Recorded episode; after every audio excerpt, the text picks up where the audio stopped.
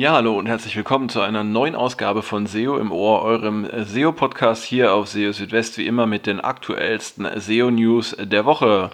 In Folge 166 dreht sich vieles um das Google Title Update. Ich werde euch hier die Informationen liefern, die ihr dazu ähm, kennen müsst und ähm, werde auch auf einige Fragen eingehen, die es rund um dieses Title Update gibt. Außerdem haben wir auch noch weitere Themen in dieser Ausgabe. So zum Beispiel das Ranking in Google für bestimmte Suchanfragen lässt sich nicht verhindern. Dann für neue Inhalte ist es wichtig, die äh, relative Bedeutung auf einer Website zu zeigen, damit diese neuen Inhalte schneller indexiert werden. Republishing ist eine schlechte Idee, wenn es um die Rankings geht und warum Google manchmal Webseiten mit JavaScript nicht rendern kann. All das in dieser Ausgabe von SEO im Ohr. Schön, dass ihr dabei seid. Ja, und fangen wir doch gleich an mit dem Google Title Update. Viele Meldungen äh, wurden dazu veröffentlicht in den letzten Wochen. Und ähm, ja, worum geht es überhaupt? Das Google Title Update das wirkt sich auf die Darstellung von Seitentiteln in den Suchergebnissen von Google aus. Und ja, dabei stellen sich eben viele Fragen, zum Beispiel, ob das Title Update Auswirkungen auf die Rankings hat und ob man jetzt Änderungen an den äh, Titeln einer Website durchführen sollte. Ähm, das Title Update, das hatte sich erstmals durch Beobachtungen angekündigt, dass äh, Google vermehrt H1-Überschriften anstatt des Title Tags in den Suchergebnissen äh, dargestellt hatte. Und ja, kurze Zeit später hatte Google dann das Title Update auch offiziell bestätigt. Ähm, Ziel und Zweck dieses Updates ist es, dass äh, die Titel in den Suchergebnissen besser lesbar sind und außerdem äh, barrierefrei werden. Und äh, was man sehen konnte, ist, die ja, durchschnittliche Zeichenanzahl der Seitentitel in den Suchergebnissen von Google ist etwas gesunken. Wir haben allerdings auch beobachten können, dass vereinzelt zumindest ähm, längere Titel dargestellt wurden, zum Beispiel in der mobilen Suche. Zur Erzeugung des Titels greift Google jetzt vermehrt auf sichtbare Elemente der Seiten zu. Dazu gehören zum Beispiel Überschriften und ähm, andere prominent dargestellte Texte, die per Style hervorgehoben sind. Ähm, es kann verschiedene Gründe geben, äh, warum Google einen im Title Tag hinterlegten Text nicht mehr für die Suchergebnisse verwendet. Zum Beispiel, wenn der Titel zu lang ist, ähm, wenn er mit Keywords überladen ist oder wenn äh, sogenannter Boilerplate-Text enthalten ist, also wenig aussagekräftiger, belangloser Text, wie zum Beispiel Home, was man ja auf vielen Websites findet, dass die Startseite einfach mit Home äh, benannt ist. Ähm, Neu ist außerdem auch, dass äh, Google nur noch ähm, jeweils einen bestimmten Titel pro Seite verwendet und zwar komplett unabhängig davon, welche Suchanfrage gerade gestellt wurde. Ja, jetzt gibt es einige Fragen zu diesem äh, Title-Update und äh, ja, auf die wichtigsten gehe ich jetzt einmal ein. Muss ich wegen äh, des Title-Updates meine Titel ändern? Dazu hat Google erklärt, es seien keine Änderungen an bestehenden Titeln äh, der Websites nötig. Allerdings sollte man darauf achten, die äh, gerade genannten Probleme wie zum Beispiel Keyword-Stuffing in den Titeln zu vermeiden. Wirkt sich das Title-Update auf die Rankings aus? Nein, es gibt keinen Zusammenhang zwischen dem Title Update und den Rankings, wenn man Google glauben darf. Hier ist nämlich zu unterscheiden zwischen der Anzeige eines Titels in den Suchergebnissen und seiner Funktion als Ranking-Faktor.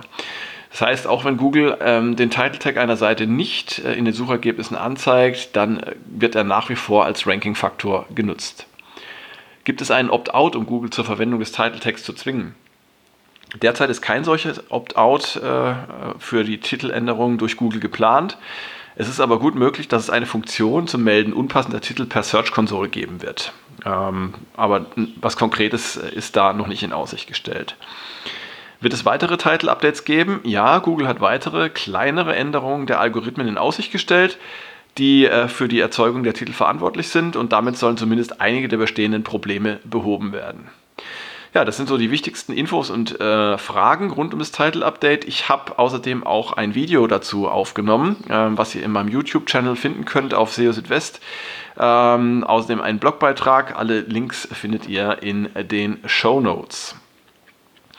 Kommen wir zum nächsten Thema und zwar lässt sich das Ranking für bestimmte Suchanfragen in Google nicht verhindern. Das heißt, wenn eine Website in den Suchergebnissen von Google erscheint, dann kann man nicht verhindern, dass sie äh, für einzelne unerwünschte Suchanfragen angezeigt wird. Ähm, es gibt bekanntlich keine einfache Möglichkeit, mit der man verhindern könnte, dass Google bestimmte Teile einer Webseite indexiert und dass die Seite für die betreffenden Inhalte in den Suchergebnissen von Google erscheint. Das war schon bekannt. Und ebenso wenig ist es möglich, Rankings einer indexierten Seite für bestimmte Suchanfragen zu verhindern. Und das hat jetzt John Müller per Twitter bestätigt. Ähm, er war gefragt worden, auf welche Weise man Rankings für unliebsame Keywords in einer bestimmten Stadt ausschließen könne. Und dazu sagte Müller, man könne weder Rankings für bestimmte Suchanfragen noch Rankings an bestimmten Orten ausschließen. Ähm, es sei zwar möglich, die äh, Seiten auf No-Index zu setzen, aber damit würden die eben komplett aus den Suchergebnissen herausfallen. Und für problematische Inhalte äh, könne man ein JavaScript-Banner anzeigen, aber das Erkennen auf Ebene einzelner Städte sei unzuverlässig. Ähm, das Problem dabei, selbst wenn äh, bestimmte Begriffe auf einer Seite gar nicht vorkommen, dann äh, kann die Seite trotzdem für diese Begriffe in den Suchergebnissen erscheinen. Und das ist zum Beispiel dann möglich, wenn es äh, Links gibt, die auf die Seite zeigen und die einen bestimmten Begriff als Ankertext verwenden. Das heißt, man muss sich tatsächlich dann entscheiden in solchen Fällen für unliebsame äh, Rankings, ob man dann äh, die ganze Seite rausnehmen möchte oder ähm, ob man dann eben mit, mit diesen unliebsamen Rankings leben möchte. Jetzt zum Thema Indexierung und Crawlen neuer Inhalte. Manche von euch werden das Problem kennen. Ihr habt äh, eine Webseite, ihr habt äh, tolle neue Inhalte geschrieben und freut euch darauf, dass die in den Suchergebnissen von Google erscheinen und schön ranken aber Google indexiert die Seiten einfach nicht oder äh, crawlt sie nicht einmal. Und ja, das kann äh, daran liegen, dass äh, die ähm, Inhalte, die neuen Inhalte auf der Website nicht prominent genug dargestellt bzw. nicht prominent genug verlinkt äh, sind. Ähm, und dazu gibt es ein schönes Fallbeispiel, was jetzt gerade auf Twitter nachzuverfolgen war. Da hat es sich nämlich ähm, ein Nutzer ja, ähm, darüber gewundert oder beschwert, dass eben äh, viele seiner neuen Inhalte auch nach längerer Zeit eben nicht von Google gecrawlt äh, wurden. Und ähm, daraufhin hatte sich ein anderer Nutzer die Mühe gemacht, sich das einmal anzuschauen und ähm, hat festgestellt, dass ja die neuen Inhalte nur im unteren Website-Bereich, genauer gesagt oberhalb des Footers verlinkt waren. Außerdem das, gab es eine relativ ja, schnelle Rotation der Verlinkung ähm, und keine Links auf die neuen Inhalte von anderen starken Seiten der Website. Und ähm, ja, äh, John Müller hat darauf ähm, reagiert und äh, das Ganze auch bestätigt und geschrieben, dass das Unterstreichen der relativen Wichtigkeit von Inhalten auf einer Website einen großen Unterschied machen könne, wenn es um das Erfassen neuer Inhalte gehe, sowie um das Hervorheben, was wirklich äh, wichtig sei. Ähm, das heißt, äh, man sollte tatsächlich darauf achten, wenn man neue Inhalte erstellt und veröffentlicht, ähm, prominente Links von wichtigen Bereichen der Website und von wichtigen Seiten auch auf die neuen Inhalte zu setzen und das, ähm, darauf zu achten, dass diese Links auch tatsächlich dauerhaft sind. Und äh, das kann dann zumindest die Chancen auf eine schnellere Indexierung, ein schnelleres Scrollen äh, verbessern. Jetzt zum Thema Republishing. Ähm, ja, Republishing, das ähm, ist eine Technik, ähm, die beschreibt das erneute Veröffentlichen von Beiträgen, auch auf anderen Websites und in anderen Kanälen.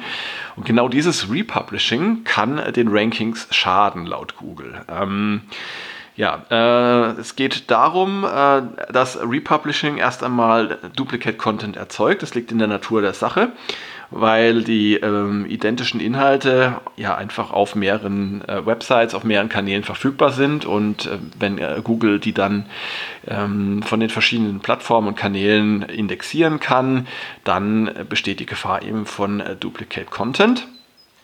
Und genau aus diesem Grund hat John Müller auch geschrieben auf Twitter, dass ähm, das Republishing keine gute Idee sei, wenn es um die Rankings geht einer äh, von Inhalten gehe. Allerdings könne es durchaus eine ja, gute Möglichkeit sein, ein breiteres Zielpublikum auch zu erreichen. Ja, man muss sich halt überlegen, was möchte man mit dem Republishing erreichen.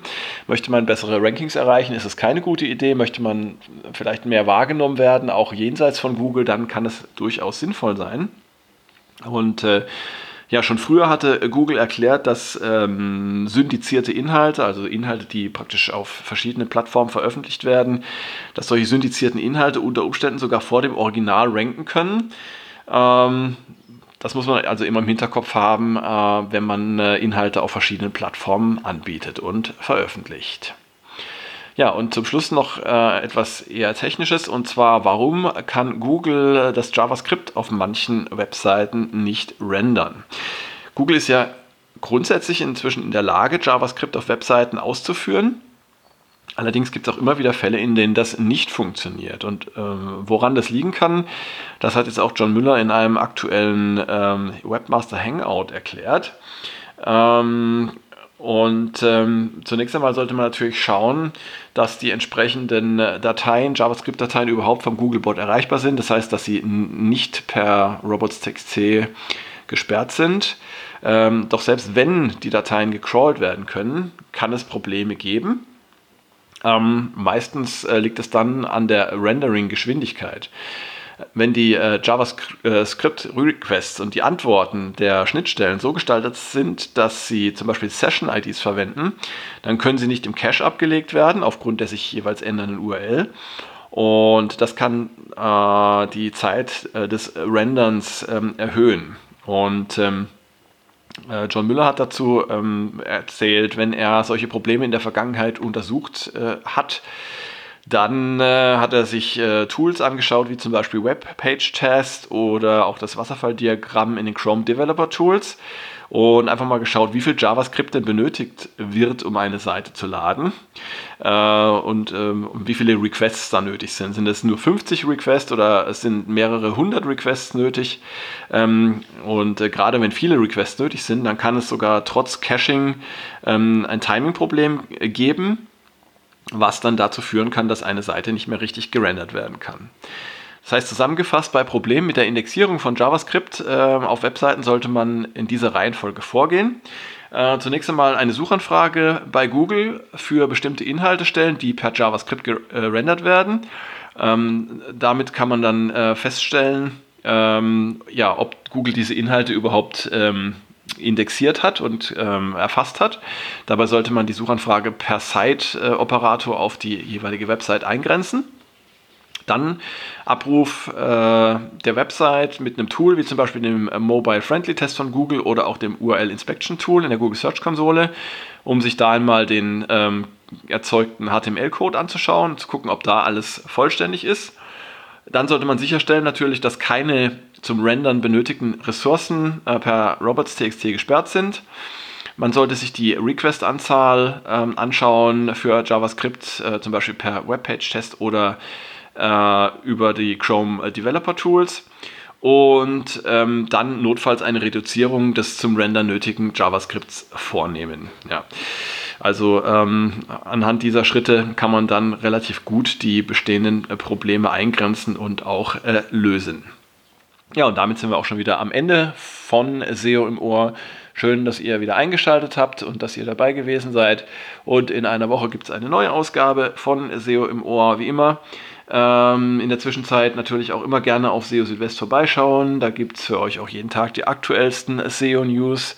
Und wenn ihr äh, SEO im Ohr folgen möchtet auf äh, Spotify, dann habe ich für euch die entsprechenden Links hinterlegt in den Show Notes. Würde mich sehr freuen. Wenn ihr Fragen habt, Tipps, Anregungen äh, oder auch Themenwünsche, dann meldet euch gerne direkt bei mir. Jetzt erstmal eine gute Zeit für euch. Macht's gut. Ciao, ciao. Euer Christian.